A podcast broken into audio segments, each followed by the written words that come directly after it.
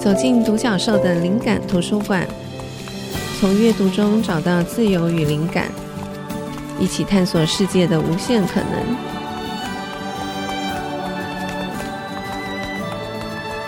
欢迎来到独角兽的灵感图书馆。我们今天的主题依然是阅读米兰昆德拉的第二集。那再次邀请到昆德拉的译者尉迟秀，也是我的大块的前同事郑立忠。因为上回请立忠来聊米兰昆德拉，我自己私心觉得意犹未尽，所以希望这个题目我们可以再聊第二集。那这集我想要从作品切入，因为大家最熟悉的昆德拉的作品就是《生命中不能承受之轻》。那想请立中可以分享一下你对这个小说的认识，跟你自己个人的感想。好，那。其实这部小说对慧珍或是和我这个年纪的读者来说，他的阅读经验哈，应该很难跟电影切割哈。嗯，那我们上次有讲到电影跟这个小说，呃，电影有被这个米兰昆德拉作者本人批评过嘛哈。嗯，那不过我们在看小说的时候，我想所有读者应该都是会被那个开场的那个石破天惊的永劫回归给震撼到哈。那如果只有看电影没有看小说的观众，大概就只会记得。一个爱情故事，对，好、哦，那或是里面比较诱人的那种性爱关系，那如果没有被这些爱情啊、性爱灭顶的观众，大概还会记得一点那个布拉格之春的这种政治冲突。啊、嗯哦，还有也许还有萨宾娜在电影里面象征的那种就是对自由的这个渴望跟追求。啊、哦。可是读小说的人会知道，其实这部小说里面要讲的重点就是轻跟重，嗯，这样子的。辩论哈，那这样的思辨，或者是中间其实有花一些篇幅去讲媚俗。那媚俗上次好像我们上次有讲过，所以我们这次来就来讲一些轻与重的东西。那可是这些哲学思辨哦，其实到电影里面都看不见，就剩下故事。我觉得好可惜哦。对，那所以就是剩下人物的这种呈现，所以怪不得米兰昆德拉会很不喜欢哦，因为他其实就是会利用他的人物在谈他自己要讲的这个哲学的思辨嘛。那我自己其实，在那个读小说里面，刚开始印象最深的还是就是这种夹议夹叙的这种嗯嗯这种方式嘛。那一边讲哲学，一边讲故事。然后你看他很夸张，他一开始前两个章节，第一章写永劫回归，那第二章就写轻与重，然后第三章就立刻出现另外就是让我们印象很深刻的方式，就是他直接告诉你说他怎么创造小说人物，嗯，或者说他是怎么。让这个小说人物出来的哈，那他说他想着这个小说托马斯这个人物已经想很多年了，然后结果是因为前面这两章刚刚讲的这个永劫回归跟轻与重的哲学思辨，帮他打了这个舞台灯，打了灯光之后，他才看清楚说哦，托马斯是这个样子，嗯，哦那。其实我没有离题，我们还是回来再讲这本小说的东西。那而且他这样讲，并不会让我觉得很突兀。对，我觉得这是很神奇的地方。那其实我我觉得，就是我对这个小说的第一个最大的印象，除了刚刚讲这种哲学的东西，哈，就是被冲击到，然后他是写小说的方式，嗯，然后还有一个就是我们上次有提到这种金句。那这里面有一个句子，其实我除了轻与重，哈，我觉得我到后来。在做很多事情的时候，都会被这种轻与重的概念哈缠绕。嗯，然后他这边还有一个金句，也是挥之不去。他怎么说？他说：“如果生命的第一次排练已然是生命本身，那么生命能有什么价值？”嗯，哦，那你在后来做很多事情的时候，真的就会在想这个句子就会冒出来。嗯，可是我最后我们还是会跟学习福斯一样，就还是继续去 去认真的推那个大石头。啊，那他这边讲那个轻与重，我觉得特别有趣的地方，他不止在。这本书里面用轻与重作为那个章节的名称，嗯、那其实他在很多小说里面都有提到过哈。那比如说他最早期的小说《玩笑》，《玩笑》里面有一段也是在讲轻，他就讲说这已经有这种矛盾修辞了哈，这个轻跟重哈。他说我在覆满尘土的石板路上走着，感受到那空无之轻，沉重的压着我的生命。啊，那其实我这边我插播一个修辞法，嗯、就是很矛盾。对，嗯、就是为什么生命中不能承受之轻？这个题目让大家这么的印象深刻，嗯、然后这么着迷。其实这就这种就是一个典型的矛盾修辞法。对啊，因为他这个生命。不可承受，不可承受通常是重的东西。对。可是他最后接了形容词的主体是轻，所以就是这两个东西加起来，就是变成一个矛盾的修辞，所以就特别的引人注意哈。那另外，我们再来看那个《生活在他方》这本小说里面那个主角诗人亚罗米尔哈，他说亚罗米尔有时会做些吓人的梦，他梦到自己得托起一件极轻的物品，一只茶杯、一只汤匙、一根羽毛，可是他却托不起来。东西越轻，他就越虚弱，屈服于这件物品的轻。哦，这是他用梦境来写轻。好、嗯嗯哦，那昆德拉他很厉害，就是说他把现实跟梦，或是他虚构幻想的故事，他都能理直气壮的把它讲出来，嗯、然后。因为因为为什么可以结合在一起？因为他都围绕着他要去诠释、他要去思辨的主题，嗯，嗯，然后就理所当然的，好像就成立了。那我们这样读的也觉得很着迷，接来接过来接过去，前一段在讲一个虚构的故事，嗯、下一段是讲好像历史上的名人讲的话，但是那一看也知道那场景也是虚构的。好，那这个就是他很厉害的地方。那一样是讲清，他在《笑忘书》里面会讲有一段说。他的胃里感觉空荡荡的，正是因为这种令人无法忍受的失重感。这就跟物极必反的道理一样，事物轻到了极点，就会轻极转沉，变成害人的沉重。塔米娜知道，她连一秒钟也无法再忍受下去了。哦，那我刚举了好几个例子哈。嗯其实都不是我举，这昆德拉自己举的，这是他在他的那个小说的艺术里面举的。然后他他很好笑，他说他是在重读他每一本书的译本的时候啊，他其实要花很多时间去重整他的小说的发文译本啊。这等下也许我们有时间也可以来讲一下。他说他才很沮丧的发现这些重复，然后他就安慰自己，他说所有的小说家或许都只写某一种主题，好和一些变奏。其实确实是哦，你就发会发现轻与重这个思考，在昆德拉很多的小说里面不断的出现，但是你也不觉得重复，嗯、因为他就是用一种变奏的形式一直出现。嗯。嗯刚刚地中讲那个变奏，我突然想到，在那个《巴黎评论》里面，他也有提到，他就说他的小说主要是建立在若干基本词语上，就像荀白克的十二音列，所以他用音乐来举例，他确实有很多的变奏。然后他说他是先用一种音乐的方式在思考生命中不可承受之轻，他知道他最后一章必须极弱，而且是缓板，他着力于一个相对短的平凡的时间段，在一个单一的地点。语调是平静的，就像音乐的思考。他说，他也知道这个部分必须要有个最极版在前面，就是伟大的进军那一章。所以他确实是用音乐的方式在思考的他的这个作品。那我们刚刚讲到生命中不可承受之轻啊，我自己也很喜欢这一部小说，因为我觉得它里面对于轻跟重的辩证是我完全没有想过的，我没有想过这样子去理解所谓的轻跟重。譬如说，他有一段他说，生命的悲剧总是可以用重这个隐喻来表达，就像刚刚立中讲，我们想到重，我们就会想到就是呃沉重。他说，生命的悲剧总是可以用重这个隐喻来表达，我们会说一个重担落在我们的肩上。我们背着这个重担，我们受得住或是受不住，我们跟他抗争，我们输了或是赢了。可是呢，这个 Sabina 就是这个小说里面的另外一个女主角，她说 Sabina 发生了什么事？她其实什么事也没有发生。她离开了一个男人，就只是因为她想离开他。离开之后，这个男人有没有来纠缠她？没有。有没有想要报复？没有。所以她说 Sabina 的悲剧不是重，而是轻。压在他身上的不是一个重担，而是不能承受的生命之轻。就没有人要纠缠他，也没有人要报复他，就是什么都没有。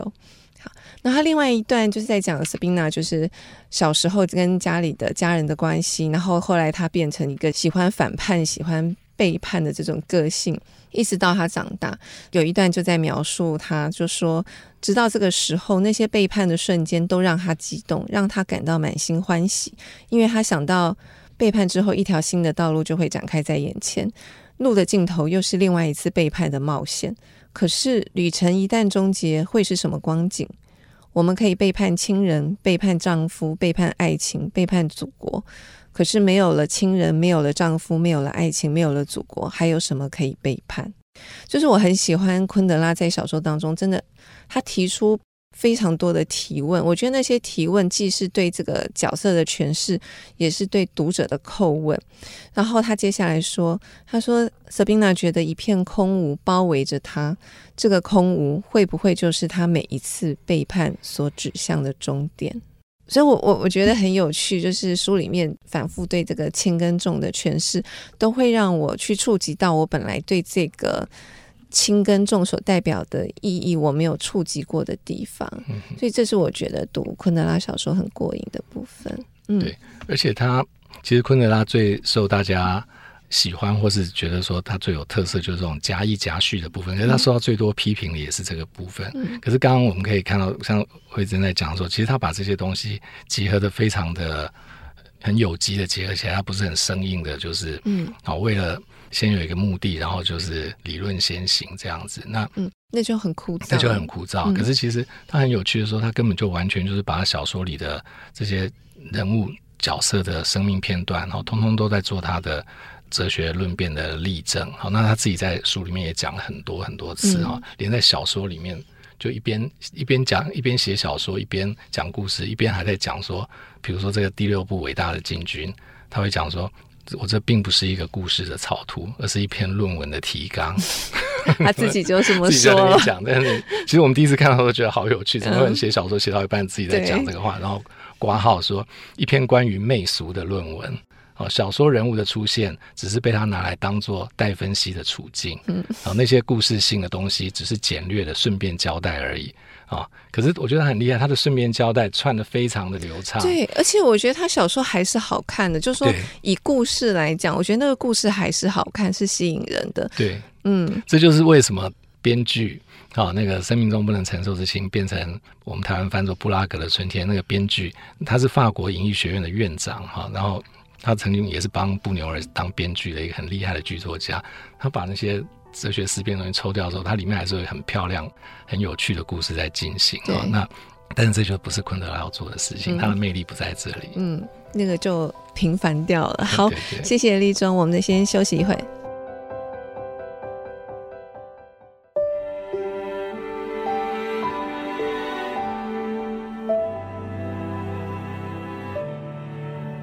欢迎回到独角兽的灵感图书馆。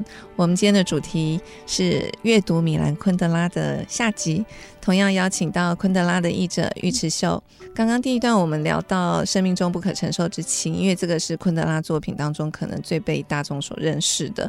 那这个部分，立中还有要补充的吗？因为这个作品你一定有很多跟我们看不到的地方，或者你想要补充的地方。其实印出来字大家都会看到，都看得到。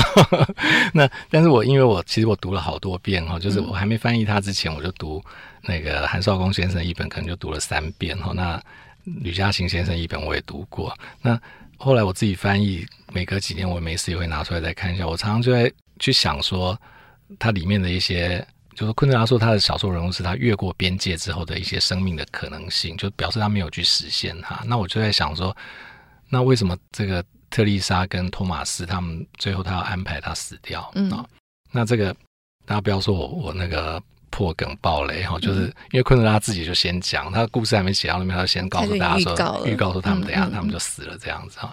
那其实他们其实已经远离了政治的世界，感觉好像在集体农场上面活得好好的嘛，而且甚至有些段落描写好像说这就是某一种天堂哈。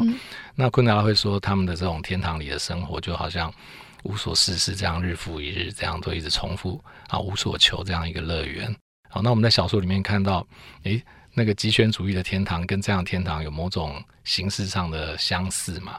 那我觉得昆德拉在这样的安排底下，他透露出来的其实是，就是如果他的生命需要自由，而这个没有自由的这种天堂，哈，这个天堂可能要加个引号，他是在边界之外。他的小说人物跨过了边界，那对昆德拉来讲的话，我觉得那必然就是要走向死亡，就是一个终点。对，就是一定、嗯、一定要走向死亡，因为昆德拉他自己没有走过去，他为了要追求他的自由，他要去让他的生命在有自由的情况下延续下去。嗯嗯哦，那我觉得这边我自己看到，我觉得很有趣的是，昆德拉他从来不会用古典悲剧的叙事方式让他的英雄，哦，英雄其实在法文或英文里面也是主角，小说人物不会让他英雄走向死亡。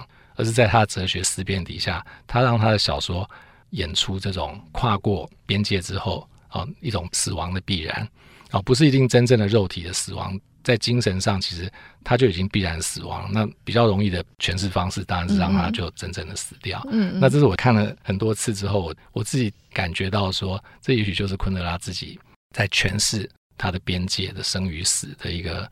一个表现的方式，这跟轻与重也有关系。对对对，嗯、我觉得就是哈。那其实你们如果，我觉得大家如果想要了解生命中不能承受之轻，我也很推荐大家看那个《笑忘书》当做这个延伸阅读哈，因为肖望书不管在历史背景的时间序啊，或是昆德拉小说艺术的发展的历程上，它都是占据了一个有点像我自己觉得好像像那个前传哈，就是这本书的前传，或者昆德拉的发展史在这个在生命中这一本的前传的地位。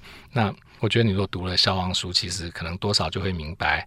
昆德拉在这个同一个时期，或是稍早一点的这种历史背景里，嗯嗯，他是怎么样去思考的？哈，嗯，那我上次好像有讲过，那个其实《笑望书》里面有更多昆德拉，然后作者自己的现身，哈，嗯，那你也可以看到他的小说艺术是怎么发展成，就是生命中不能承受之轻。其实这个我觉得可以用华丽繁复来形容，嗯嗯嗯，但是又很严谨的结构。其实这在那个《笑望书》里面，它比较轻，但是。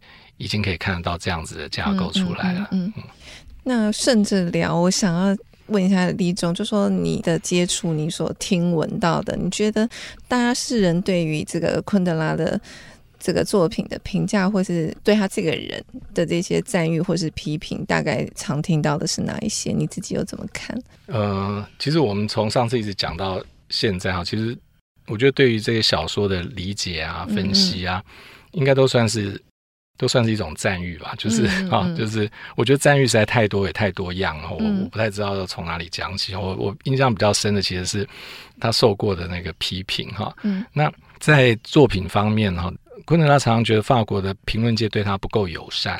好、嗯，那我其实没有特别去研究，但是没有特别研究，就常常会冒出看到一些这样的讲法。嗯，嗯有人会评论说，哎，他说那个昆德拉的法文不够好。好，那这个问题其实。对、嗯、这个问题，我其实我很难提出什么看法，嗯、因为我我觉得评论的人的发文程度一定比我好很多，所以我没办法用我的程度来跟他提出反驳，我只能再去看别人怎么讲。那我印象比较深的是，其实有一个有一本法国文学杂志的资深编辑，他自己也是作家，那他也竟然也评论昆德拉的那个发文不够好。嗯，那我想他们应该也有自己的一些标准啊，当然也是说主观的哈。那可是。因为法语也不是他的母语，对，但是呃，我也不见得就会这样去相信他，因为我觉得说他写得好的人也那么多，对、嗯呃，那其实我我也看到说更多的法国重量级的作家去推崇昆德拉的文笔，好、那我不知道慧珍记不记得我们在那个纪录片里面，嗯嗯其实也有看到有作家那盛赞昆德拉的法文书写非常好，他用的形容词是说优美。纯粹而清澈，哈，嗯，那这个其实我很喜欢这样的讲法，哈，因为这个其实跟我对昆德拉的文字的感受，哈，非常的接近。因为我是翻译他的东西，那啊，其实昆德拉他自己为了让他的小说啊可以容易被翻译到世界各国，其实他对他自己文字的那个清楚是要求是非常的严格，嗯，啊，我觉得。好像很少有作家在写作的时候就已经想到他的作品要被翻译到世界各国。嗯、那这我不知道这是是美德，也许有人觉得说你这样不专心哦，但是也许这就是一个小国的作家啊，他会去思考的事情哦。那但是他到后来用法文写作，大家就不会去担心这个事情了。那这个是我自己印象中。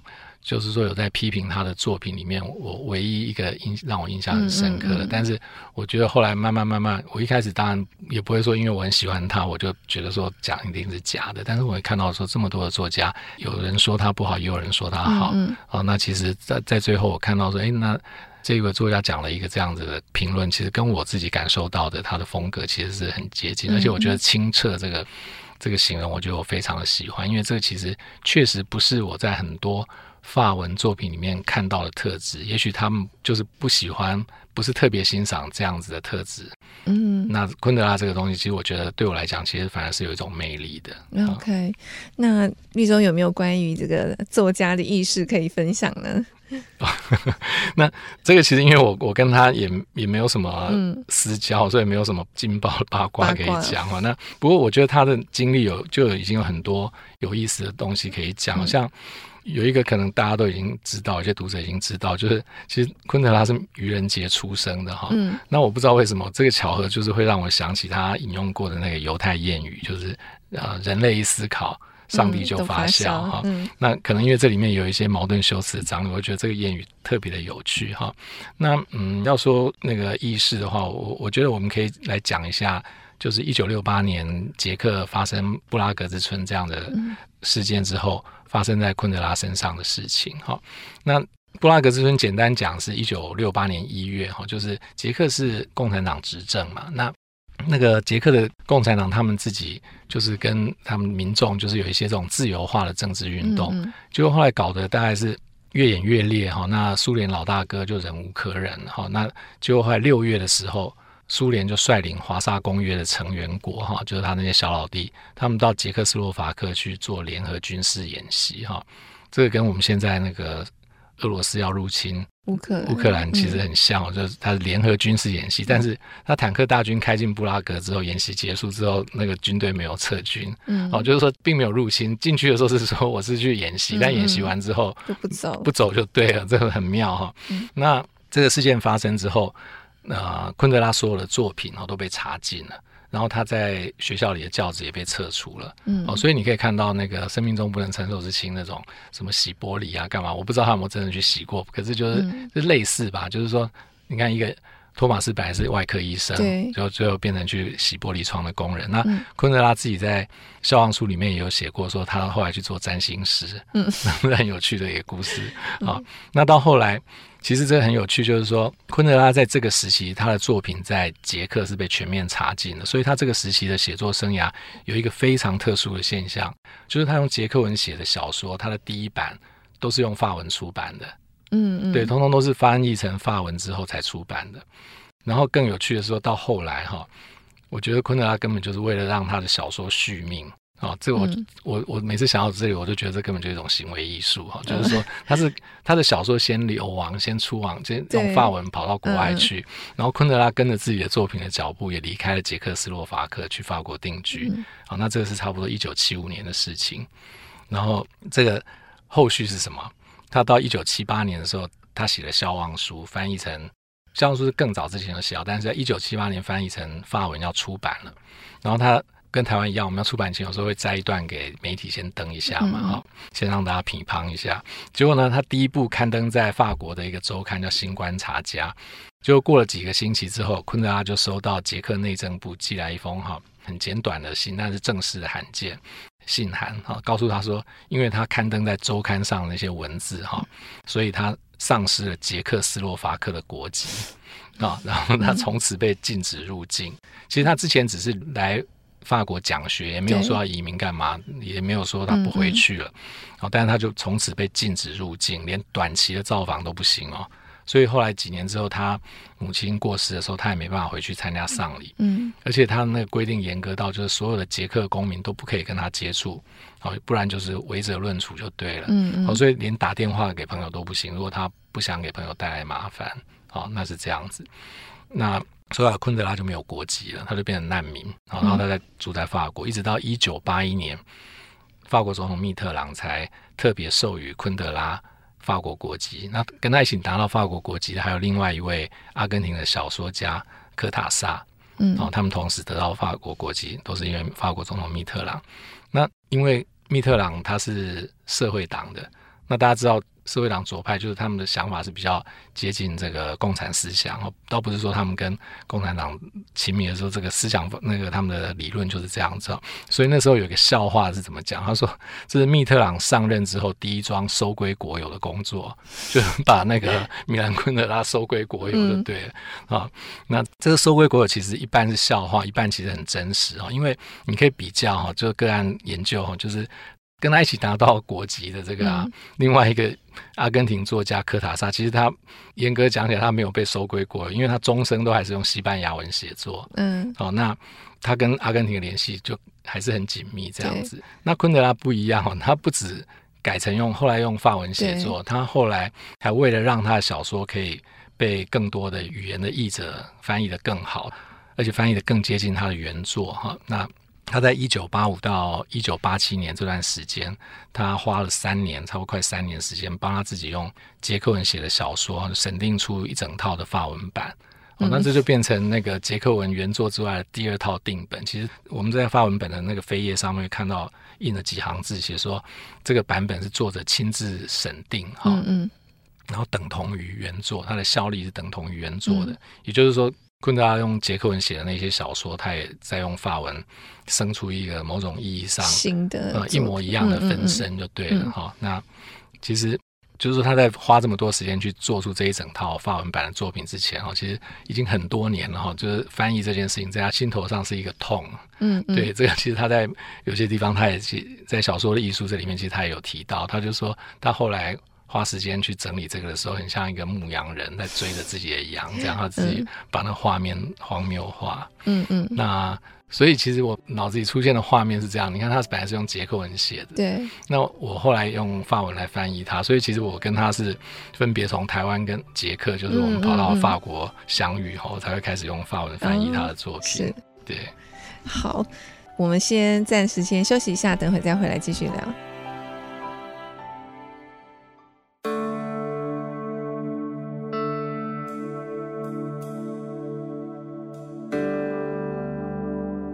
欢迎回到独角兽的灵感图书馆。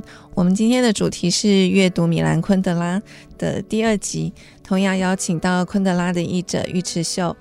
那刚刚有请问立中，就是关于昆德拉的一些軼事啊，或者是一些背景的部分。我自己是从那个巴黎评论看到，呃，其实他在那个纪录片里头也有提到，就是。作家本人其实不喜欢谈论自己，所以他后来其实也很少接受访问。然后他在这个接受巴黎评论的时候，其实他就讲过，他觉得拒绝谈论自己是将文学的作品与形式放在注意力的正中心，聚焦小说本身的一种方式。这个部分其实我还蛮赞同，因为我有时候看有一些人对他的批评是说，哦，其实好像作家很骄傲，不接受访问，这样子好像很有距离感。可是。从另外一个角度来看，我反而会觉得这是他对他作品负责任的一种方式，因为他好像在不同的小说都有提到一种，他把一种政客的那种语言，就是政客的语言跟那种表现的欲望，他用舞者来形容，但他对舞者并没有贬义，而是说。觉得那些政客其实在进行一种表演，然后喜欢在这个镁光灯、聚光灯底下。我觉得昆德拉本人应该有意识的想要避免这样子的行为。那我觉得他把他重要的东西都放在他的作品里头了，所以我并不会觉得说作家不接受访问好像是一种很不近人情或者是一种自大的表现。我自己反而会很佩服他这个部分。然后我看到一段，我也觉得很有趣。他说。他的每一部小说，事实上都可以叫做生命中不可承受之轻，或者是玩笑，或者是可笑的爱。他说，因为这些主题。都是可以互换的，因为他们都反映出困扰他、界定他，同时也限制他的少数几个主题。他说，在这些主题之外，我没有什么可说的，也没有什么可写的。对，我觉得诶很有趣，所以我会觉得他的小说其实就是他一生的思考，就是他关注的这些题目，他用小说的不同面向，用不同的角色，用不同的角度去。阐述他最想要讨论就是人类的存在本质这件事情，所以这是我读到我觉得很有趣的部分。好，那关于读小说这个部分，因为我在做今天的访谈的时候啊，我就回忆到以前。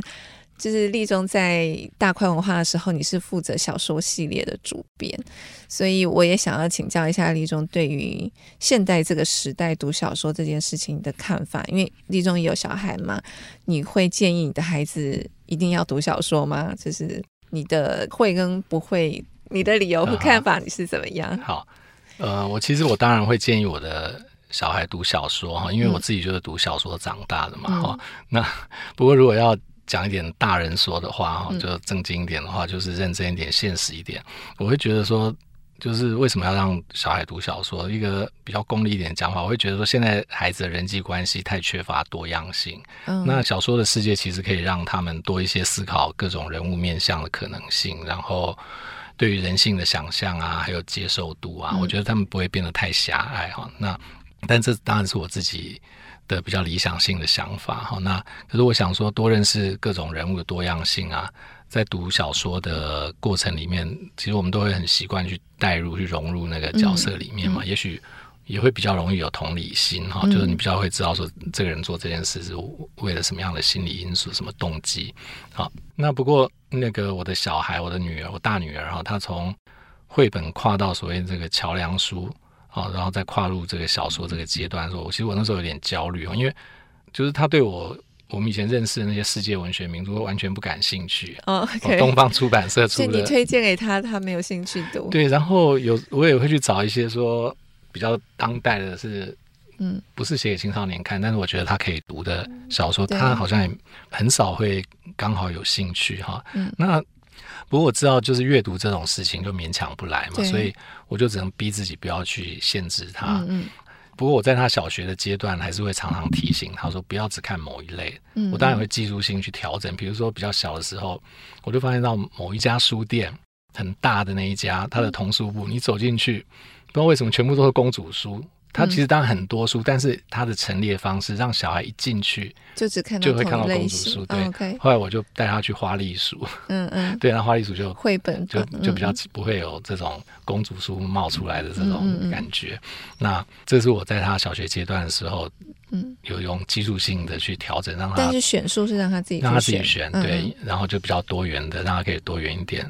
那其实我心里当然还是有自己的期待，嗯、那当然就是很又焦虑，然后又爸爸期待的书单，对，然后就克制。比如说小学的书单上面突然出现金庸的时候，我说哎，好棒，嗯，我就说你看你们学校也推荐看，你赶快看，嗯，就要看一下，不喜欢就丢开了，嗯。可是他后来就喜欢看那个台湾的作家陈玉如写的《诗魂》，嗯，然后那 OK，我就觉得说那你就看《诗魂》，嗯嗯，虽然我也没看过，我这样翻一翻觉得哎蛮好玩的，只是当然不是金庸那一种，我们觉得心里很觉得很棒的那种。东西哈，可是他后来也说把陈玉如写的小说每一本都看完，那我觉得也不错。嗯，对。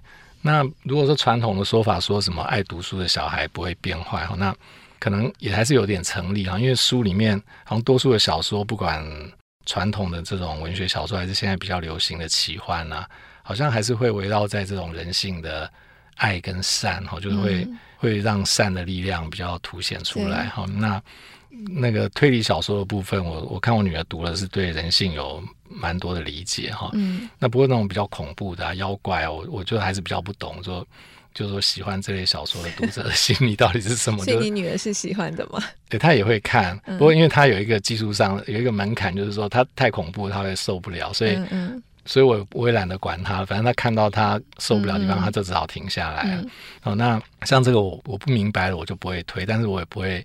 强力去禁止，就是借口，就是我们多元，嗯、多多看一点不同的。但是，就我不会阻止他，就只要不是太黑暗，我比较，我如果觉得太黑暗，我跟他讨论过之后，嗯，如果他觉得还是他要看，我还是会让他看。嗯、那但大部分他都觉得说啊，那个先不要看。比如说，其实有一个很有趣的例子是一九八四，他本来想看，但是我觉得一九八四主动想看的吗？他主动想看，因为其实他们有看《动物农庄》，OK，那像这种他们就觉得蛮有趣的，嗯嗯。但是一九八四里面，我觉得他。是写这个在独裁，就是这种老大哥的统治之下，里面，那、嗯、他是用性去冲击他。那我觉得。在一个还在学习理解性是怎么回事的这个年纪，就先给他一个，就给他一个这么黑暗的性的这个范例，嗯、我觉得好像不是很好。嗯、就是说，他看了第一个范本就这么糟，嗯、那心理上好像不是一个很好的这个建立的过程。我跟他说你，你这个我建议你到高二、高三再看。嗯、其实我自己高二看的时候，我觉得已经不是很健康。嗯、但是我觉得说他们现在比较早，嗯、我觉得他们比较早接触到很多人性的东西。我。我就说你高二高三再看，他觉得我讲的有道理，他就把它先放在旁边。嗯嗯。那其实我们家就是推广这种阅读小说啊，或各种书籍的过程哈、哦。他其实我女儿现在十四岁，国二嘛，她读的东西，现在读的东西跟我当初的期待是完全不一样的。嗯，但是她发展出她自己的喜好。对对对，就是说如果当初真的有什么很明确，其实也不明确，我们就是那种老、嗯、不想当老古板，但脑子里还是留下全部都小时候读的那些 书嘛。他走的就完全是一条不同的路哈。其实。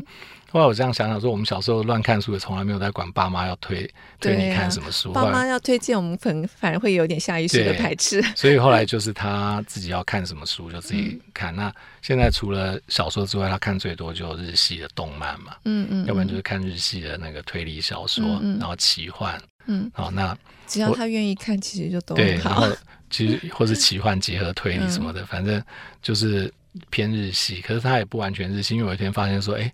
他在陷入日系的这个过程之前，他已经读完一些青少年版本的那种希腊罗马神话的东西，嗯嗯嗯、然后他记得那个人物比我还多，是，然后故事也比我清楚。他会告诉我说，同一个神话人物的名字，如果是从希腊文来的，或是从拉丁文来的不一样，然后不同的翻译，有时候后面故事也会不一样哈。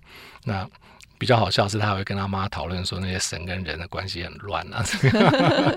对啊，那我就很高兴说，因为我觉得阅读很好，因为会增加很多亲子的话题。对，就是可以讨论嘛。对。然后我就很高兴，就是说我我有克制住，我有忍住，没有成为一个要用自己的阅读品味去权威的去行说说小孩要怎么阅读哈。其实我也不知道要怎么做，有些家庭好像做到，但是我不太知，我就没有、那个。我觉得不要强迫，对，我觉得像你这样是比较好。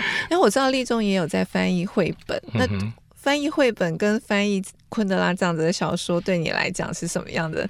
什么样的感觉？啊是什么样的状态？你有需要调试，或者是有什么不不一样？你举了两种我最喜欢翻译的东西，所以不需要调试。这样像绘本，我觉得多半都读得很快乐。当然，里面偶尔会翻译到比较悲伤，那个等一下我们可以再讲。嗯、那大部分它都是给小孩看的主题，都是比较轻松。然后，而且，但是我觉得小孩子绘本有一个很有趣的地方，就是因为它是要讲给小孩子看，所以它的道理啊什么都讲得非常的简单清楚。嗯，嗯那这个。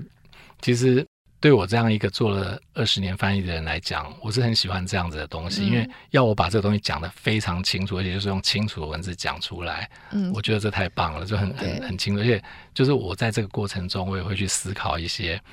我们平常用很复杂的方式去想的事情，当我们要讲给小孩听的时候，我们用这样的语言去讲一个很简单、很清楚的道理，我会去重新思考一下这件事情。那我觉得这个过程很愉快。对，而且在我小孩还在读绘本的年纪的时候，其实我翻译完，我都是读给他们听。然后看他们的反应，对，他们就变成我的审稿人。对，然后他们如果比如说这是一个好笑的，他们有反应，我就知道说我我我翻好了。但如果他们没有笑，对，我明明我觉得这很好笑，我怎么讲完都没反应，我就知道说这边我要再调整。对，不过他们现在都已经过了那个年纪，所以我现在翻译绘本的时候比较稍微孤独一点点。我本来想说，哎，绘本是不是会因为相对于那种大部头的小说是不是比较简单？可是我又觉得有时候要讲给小朋友听，然后这个词。语言词汇相对要很少的时候，其实我觉得它也不是一件简单的工作。有时候它其实有它的困难，所以好像很难这样子比较，对吗？对，其实那个里面的要注意的细节很难讲，因为你如果是一个比较困难的小说，你就会发现有人翻得出来，有人翻不出来。嗯嗯。可是当你是一个绘本的时候，你就发现大家都翻得出来。嗯嗯。但是那个好或不好，就好像以前我们在出版社的时候，常常会讲说，那个就差。差很百分之五哈，对，就差就是在那个百分之五，那能做到这百分之五或者做不到的差别就在这里。没错，那这个是绘本可能大家比较不一定会注意到的地方。嗯嗯嗯，那我觉得像如果可以在这个地方也花很多力气的话，那其实对小孩子的那个语言能力啊，或者对他思考能力也是有点帮助。嗯嗯，那最简单一个现实，像我在做的时候，我常常会，比如故事性的，我常常会喜欢把它做到可以。直接念出来就好了，因为我以前在讲故事，我有一个困扰是我的反应比较慢，嗯、然后那书拿来的时候，发现我照念小孩子听不懂，我要自己把它转化成一个口语。那我就想说，我自己都是做文字工作的，我都有这种困扰的话，那一般不是做这个工作的人，如果他也遇到这样困扰的时候，他这样念就不会讲，那不是很糟糕吗？所以我自己做童书翻译的时候，我会希望让爸爸妈妈在讲故事的时候就直接念出来就可以。对，嗯，好，谢谢立中。那我们休息一会。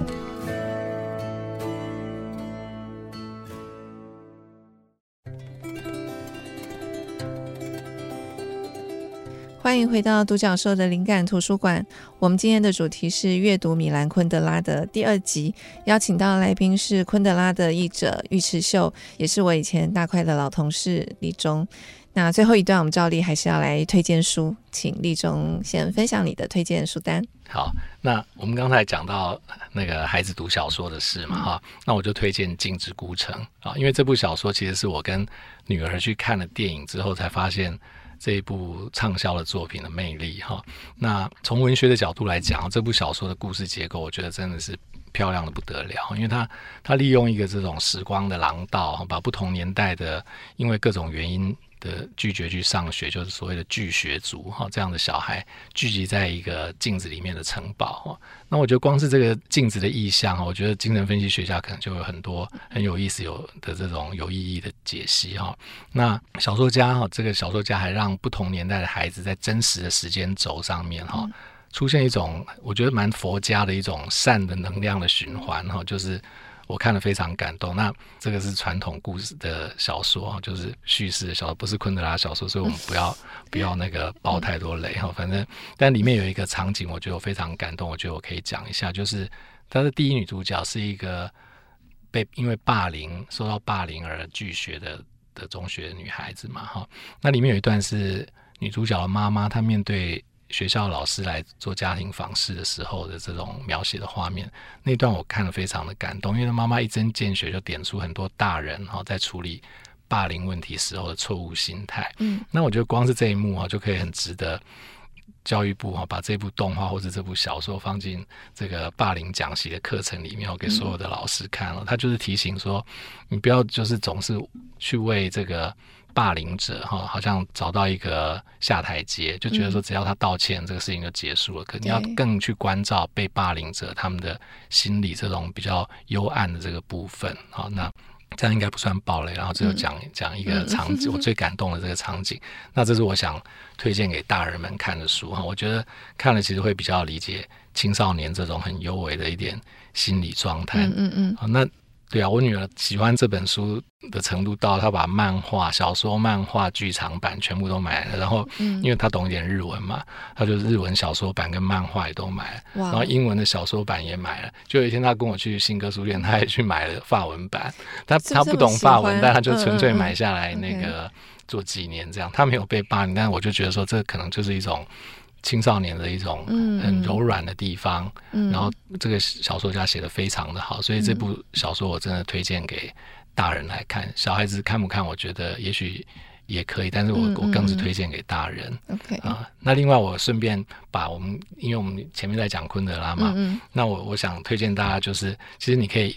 看生命中不能承受之轻的时候，你也搭配看一下那个电影《布拉格的春天》啊，纪纪录片，纪录片也要。但是我这边讲的是这个电影。嗯嗯。那这个虽然昆德拉说大家很讨厌，但是我这样好像背叛他。但是其实很有趣的是，你可以去对照说所谓的传统叙事的手法是怎么样。嗯。然后昆德拉这种所谓的小说对位法，很多不同条线，然后一边在讲哲学，一边又告诉你小说怎么写，一边又在写小说这样的手法，这样对照。那我觉得这是一个很有趣的。阅读方式，然后骑士老司机的电影《机遇之歌》啊，因为我觉得就是我们啊，这是前一次我们谈到说这边界这个概念，我觉得这在呃要读懂昆德拉的东西，或者读懂这些中欧、东欧小说在这个命运的主题上的这一个概念哈，我觉得这是一个很好的一个电影。那当然，那个雅各塔·克里斯多夫这个。当年很畅销的儿童三部曲，嗯，不过这个已经绝版了，然后要去图书馆借来看。不过独特生活我知道有二手书还在卖，可以去找看。对对对，嗯、那我我简单推荐的几本书就是这样子。好，谢谢立中。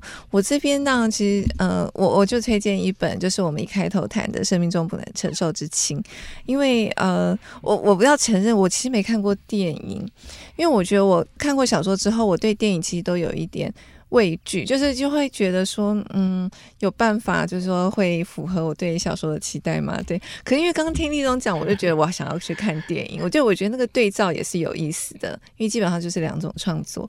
好，那我我想喜欢这本书，前头已经陆续有谈过一些部分嘛。那还有就是书里面常有一些。昆德拉对这个某一个情况，或是每一个某一个名词或是主题的辩证的时候，我觉得他会挑战到我，就说：“诶，我没有这样子想过。”那譬如说，它里面有一段讲这个。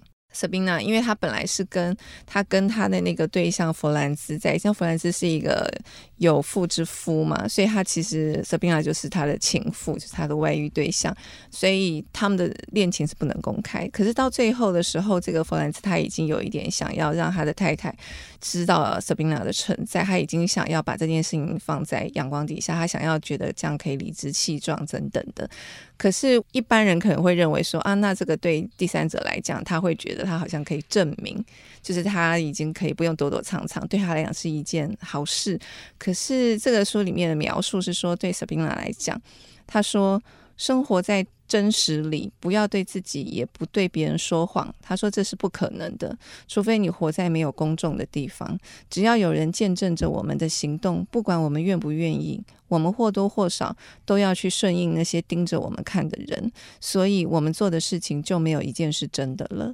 所以，本来弗兰兹或是我们一般人我们立刻的这个乍想会觉得说，诶，那反而是真实。可是对 Sabina 来讲，她的想象那件事情根本就完全不会是真实的，因为活在公众的眼光底下，你就必须要某种演出。他说这个其实就是生活在谎言里，所以他也不觉得爱情躲躲藏藏有什么痛苦，相反的，他觉得那是他可以生活在真实里的唯一方法。对，我就觉得，诶，这个真的是很挑战我们的想法，我从来没有这样想过，可是又觉得。我有被他说服到，确实，我们生活在这个社会里头，只要有人注意到你。某种程度多多少少都有一点演出的成分，所以我觉得对于真实跟谎言，好像没有办法用那么表面的这种眼光去看待它。然后他另外还有提到这个特丽莎，就是另外一个女主角，她说她从小就一直在脑子里面想着一些问题。她说，毕竟真正重要的问题都是孩子才想得出来的，只有最天真的问题才是真正重要的问题。这些质问都是没有答案的。一个没有答案的问题，就是一到栅栏，栅栏之后再无道路。换句话说，正是这些没有答案的问题，标志了人类可能性的极限，画出了我们存在的边界。所以，就回应到刚刚立中一直在讲的边界这个议题。嗯，所以我觉得这个书非常非常精彩，就是。短短的时间内，我只能举出几个我自己很有感触的部分。但如果读者自己去读的话，我相信一定会看到更多更有意思的地方。而且，我觉得真的厉害的小说就是这样，就是说你不同的年纪、不同的时空再去看它的时候，你又会有不同的共鸣、不同的感受，跟年轻的时候读又有点不一样。好像那个深刻的体会会随着每一次阅读都更加深刻一些。所以，还是很推荐大家去读这本小说。